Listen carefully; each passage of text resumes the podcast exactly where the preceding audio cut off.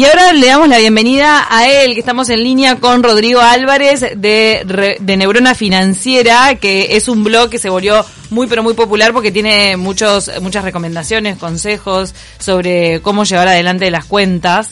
A la gente le importa el dinero, el mm. podcast más escuchado, Neurona Financiera, y Rodrigo ya está en línea para evacuar todas las dudas que tengan los oyentes y nos empiecen a enviar. ¿Cómo estás? ¿Qué tal? ¿Cómo andan? ¿Todo bien?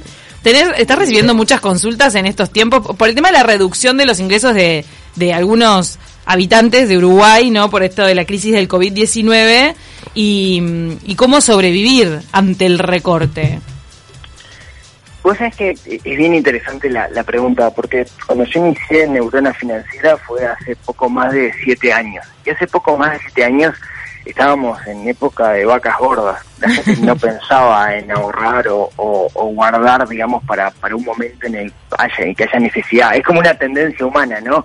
Cuando uno suele ser optimista, cuando las cosas están más o menos bien, no pensás que se pueden terminar en algún momento. Y yo iba con un mensaje como contracíclico, ¿no? Porque las finanzas personales que es básicamente estrategias, técnicas, tácticas financieras, pero pensadas desde el punto de vista de los humanos, muy lejos del, punto de vista corporativo, lo que te dice siempre es planificar. Si quieres es el, viejo cuento de, la hormiga y la cigarra, ¿no? Que la cigarra quería joda y la hormiga te decía, che, mira que se viene el invierno. Pero las finanzas personales son eso. Entonces yo venía con ese mensajito de que miren que está bueno, pero tengamos un plan, tengamos un plan, tengamos una contingencia. Pero entonces vos, Rodrigo, te referís a cuando hay bonanza, pensar en, en el posible después, en lo que puede pasar. Entonces, el mensaje sería, eh, de titular, sería siempre hay que guardar, hay que tener un colchoncito. Sí, de todas maneras hay un montón de gente que de repente no hizo los deberes en su momento. No, bueno, exacto, ¿no? Entonces, ¿qué pasa? Eh, hay un montón de gente que, que caló el mensaje que hizo los deberes y hoy son los que te dicen, pa, qué bueno que tengo ese colchón, qué, qué bueno que guardé. Y hay un montón de gente, la mayoría, que no, lo, que, que no, digamos, ¿no? La mayoría, muchísimas personas, ya sea porque no pueden, porque viven en el día a día, y lo estamos viendo hoy, que ya hay cosas populares, porque hay gente que no tiene que comer, digamos, porque vive en el día a día, o eh, porque no lo hizo, porque teniendo oportunidad prefirió, en vez de guardar por las dudas, me compro el teléfono caro. Sí, no, y hay gente que invirtió. Yo tengo el caso muy cercano de una persona que justo se había metido en un terreno. Entonces había ah, metido toda su plata en un terreno y ahora quedó sin ningún tipo de respaldo. Claro, porque no podés vender y hacer dinero efectivo cuando lo necesitas rápido en un momento de crisis donde todo está más barato. No sabía qué podía pasar. Por fuera del terreno ni un mango guardado. Y no, claro, todos los ahorros en el terreno. Y porque a veces haces un esfuerzo de los ahorros que tenías más un pequeño préstamo para comprar un bien que sea tu respaldo y ahí no te lo puedes comer. No, y encima capaz que con una cuota, ¿viste? O te puedes en el caso del terreno te puedes aplantar. a ver, Rodrigo, ¿qué ibas a decir acerca de esta situación? que es no menor, ¿no? Que es, eh, eh, estamos pensando en, bueno, ¿qué pasa que los que hoy no, no tienen, o los que están viviendo en el día a día, pero hay gente que está peor y se comprometió futuro. ¿A qué me refiero comprometer futuro? Cuando vos estás endeudado, mucha gente está endeudada, lo que estás haciendo, podemos ver que el endeudamiento lo que estás haciendo es eh, sacrificando tiempo futuro, tiempo de trabajo futuro en el cual vos recibís ingresos por algo que lo querés ahora. Y de nuevo, cuando nos endeudamos, nosotros partimos de la base que vamos a tener laburo el mes que viene y me van a pagar y voy a poder pagar la deuda. Pero a vos te parece, ¿cuáles son los criterios que tienen que manejar alguien a la hora de endeudarse?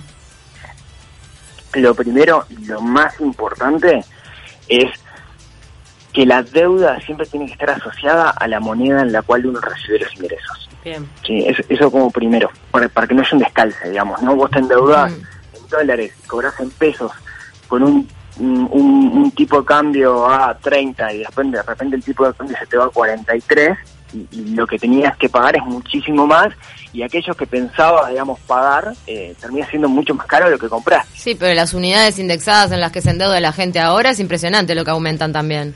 La unidad, ¿Sabes cuál es la diferencia? Que la unidad indexada, eh, la mayoría de los préstamos hipotecarios, para la gente que no sepa, la unidad indexada mm. es atada al precio del consumo. En realidad, la mayoría de las personas tienen su salario, ya sea por consejo de salarios, mm. indexado. En el sentido cada 3, 4 sí, claro, te van ajustando el IPC y a su vez te vas. Exacto.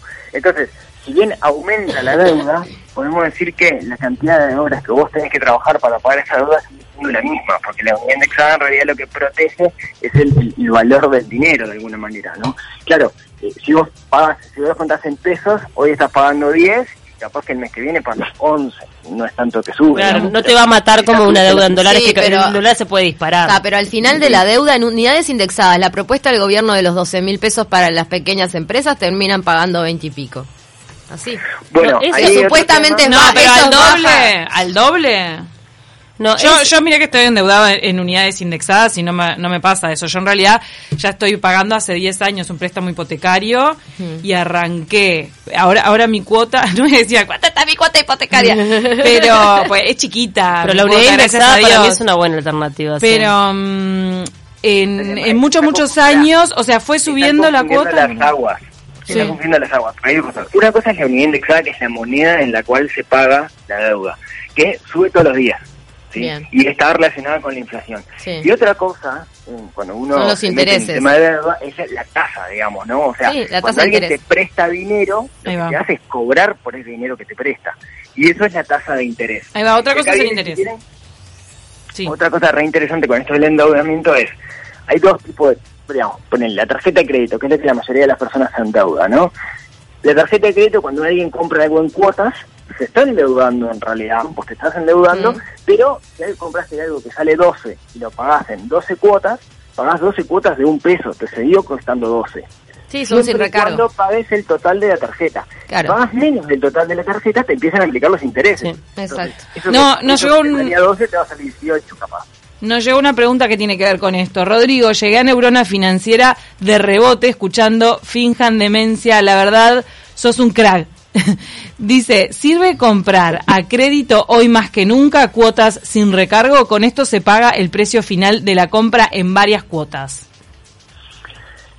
Es una interesantísima pregunta y la respuesta, como la respuesta para todos, depende. ¿Qué, qué es lo que quiere decir esto? A ver, eh, vamos a intentar desglosar un poco la pregunta. Lo que dice es, yo compro algo en 12 cuotas.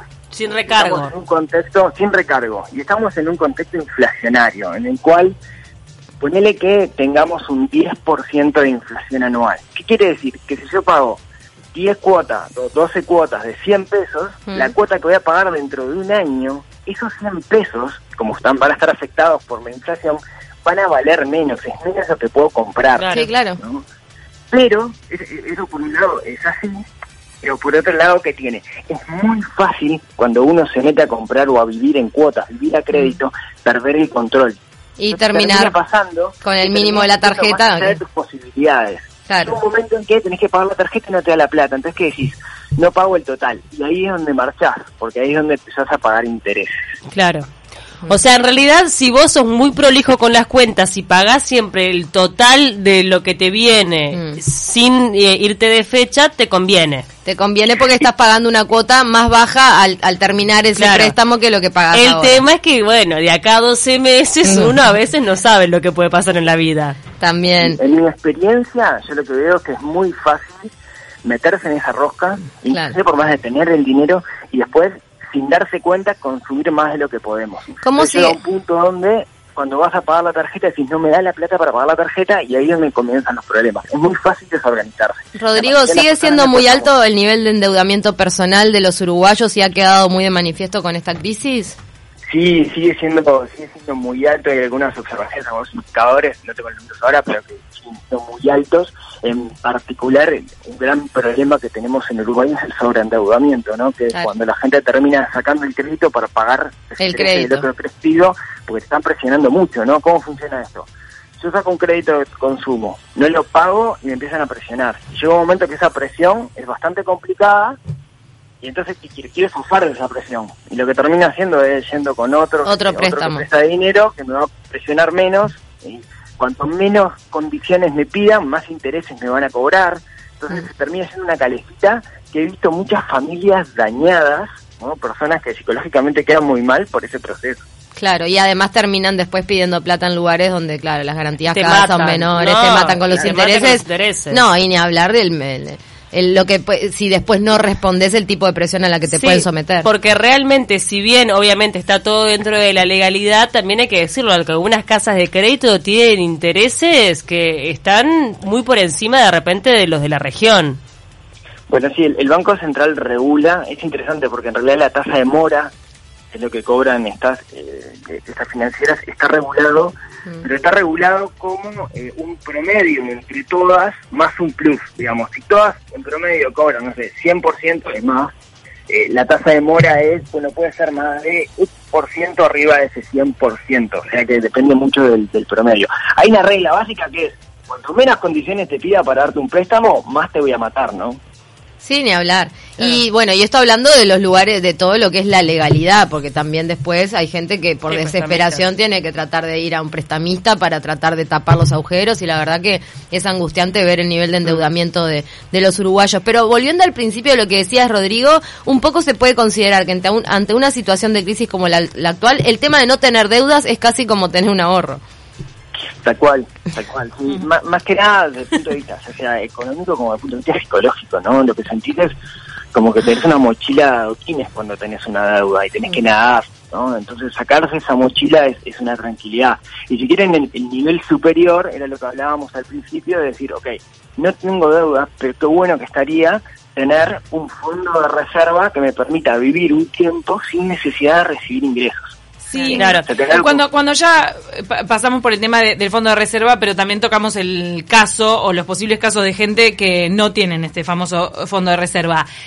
Personas, habitantes, uruguayos, a los que se les redujo sus ingresos. Ha pasado, por ejemplo, empresas que recortan un 30% los sueldos para poder... Eh, sí, o te mandan el seguro de paro que tenés un 25% menos. Ahí va. A esa gente se le redujeron los ingresos 25-30% ponele que tengan una deudita chiquita, si queremos manejar un caso hipotético, ¿cómo hace para recortar? ¿Qué te parece? ¿Cuáles son los gastos? ¿Cuáles son las cosas que en, la vida diaria uno puede empezar como a recortar y a rever para ajustarse el cinturón?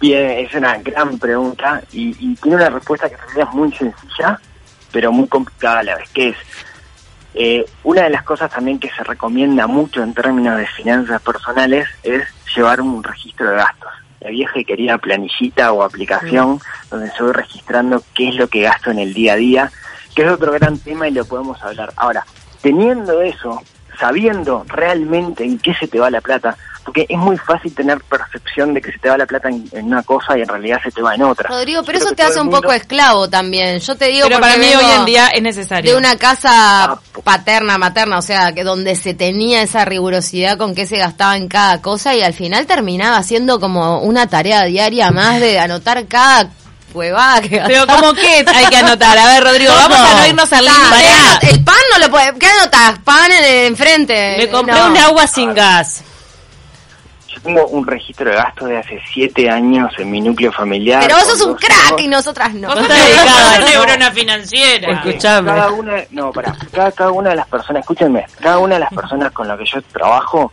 llegamos a esto. ¿Por qué? Digamos, porque la clave para llevar un registro de gastos es construirlo en un hábito, no construir una tarea que nos cueste. Y entonces tenemos que jugar con la psicología para construir el hábito. Después de construir el hábito, que te lleva más o menos 20 días hacer el esfuerzo de construir el hábito, no te cuesta nada y es lo que te da las pautas para poder tomar cualquier cosa. Sí, pero ¿qué te parece, Rodrigo? Para tener una vida más austera, pero sí, volviendo un poco a lo que decía Cami, ¿qué es de repente lo más importante que tenés que recortar? ¿Los gastos fijos? ¿Ves si corto el cable, corto por internet? Es difícil cortarlo sabiendo en qué se te va la plata, estoy partiendo de la base que sabes en qué se te va la plata, algo que nos suele pasar es que tenemos la percepción que lo que más gastamos es lo que, en lo que gastamos más tiempo. ¿Qué quiere decir? Si vos vas todos los días al supermercado y ves los precios del supermercado, capaz que te da la impresión de que el supermercado es tu gasto más fuerte. Quizás lo sea, pero quizás no, depende de cada núcleo familiar. Obviamente podemos separar los gastos en gastos prescindibles y gastos no prescindibles. Salud, por ejemplo, parecería que en este momento no es un gasto prescindible. Ahora, el cable parecería que sí lo es. Fumar una caja de cigarrillos por día parecería que sí lo es. Depende mucho del núcleo familiar, pero la respuesta en realidad está en saber en qué gasta cada una de las familias, porque es muy distinto nosotros pensamos. Tenemos la tendencia a pensar que cada familia gasta igual que mi núcleo familiar y en realidad cada una tiene sus grandes particularidades. Bien. Sí, digamos, hay gastos que claramente son cortables en este momento y en un contexto complicado lo mejor es cortar esos gastos. Totalmente. Y, los hábitos también van en, cuanto a la austeridad, por ejemplo, en, cocinar en casa, en, intentar, bueno, salir lo menos posible, a veces, en ahorrarte transporte. A veces hay una ilusión de que cocinando, por ejemplo, ahorras más de lo que ahorras comprando y lo que yo entiendo que cuando anotás los gastos, esas ilusiones o percepciones que en lo que gastabas, capaz que en porquería, viste, la, la golosina la no sé qué. Depende cómo esté estructurada tu familia. Terminás gastando más de lo que pensabas. si es una familia numerosa, capaz que de dos, ya de dos para arriba, tres, yo creo que cocinar te ahorra. Sí, ahí sí. Ni hablar. Eh, Rodrigo, nos quedamos sin tiempo, qué horrible, pero bueno. Ah, em- déjenme contarles, dejo una cosita chiquitita antes que me saquen. Eh, yo tengo lo tengo medido cuando uno planifica el hecho de hacer las compras, o sea, si vos semanalmente decís que voy a comer de lunes a viernes y mm. haces una lista, y después vas al supermercado una vez sola y, y, compras, digamos, las cosas que tenés en la lista para cocinar, tengo medido que ahorras un 20%. Y además no sufrís el estrés del día a día de qué comemos hoy. ya te armás todo el menú diario, eso es tremendo. No, no, no lo he hecho tampoco. Está, Rodrigo, te podemos adoptar. yo, yo empecé a anotar algunos gastos, eh, no, no los mínimos, tipo pan y cosas chicas, no, pero por ejemplo lo que gasto en fruta y verdura, que es una vez por semana, lo junté y entonces yo ya sé ahora cuánto gasto por mes en fruta y verdura. Sí, yo tengo ahora, está bueno. Eh, en carne tengo, por ejemplo, la carnicería ya sé que voy cada 15 días y gasto tanto. Tengo ¿Viste? Eso tenerlo ahí medio registrado está bueno. Te da un orden y un control. Lo que piensan. Es mucho más fácil. bueno, como que es algo súper estructurado, pero no le está. Te tomamos el tip, Rodrigo. Muchísimas gracias por todas estas estas dudas que y estos consejos para sobrellevar mejor esta situación de, como dijeron mi familia, eh, economía de guerra o de apriete de cinturón. Que te sigan en el podcast, que es impresionante. Yo lo he escuchado algunas, en algunas oportunidades y se ha, ha crecido un montón. Está en Spotify, ¿no? Sí, está en, Spotify y en todas las plataformas. Por suerte, más de un millón y medio de episodios escuchados, que es algo muy lindo para hacer un podcast que hago en el living de mi casa. Muy bien. Gracias, Rodrigo. Un beso grande. Por favor, un abrazo. Hasta luego. Chao, chao.